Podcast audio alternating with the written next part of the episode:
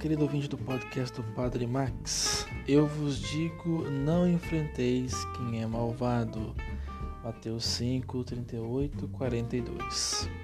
A antiga lei visava a conter a vingança nos limites, nada fáceis, da perfeita paridade, olho por olho, dente por dente.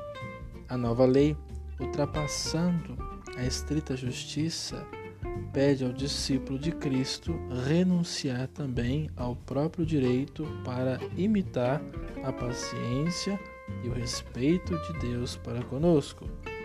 Desta sorte, Cristo e o cristão despedaçam em si mesmos a espiral da violência.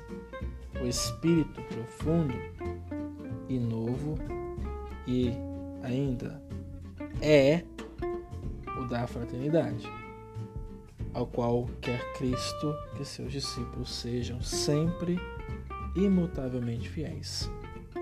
E se há limites na aplicação deste princípio, são os limites que o próprio amor impõe.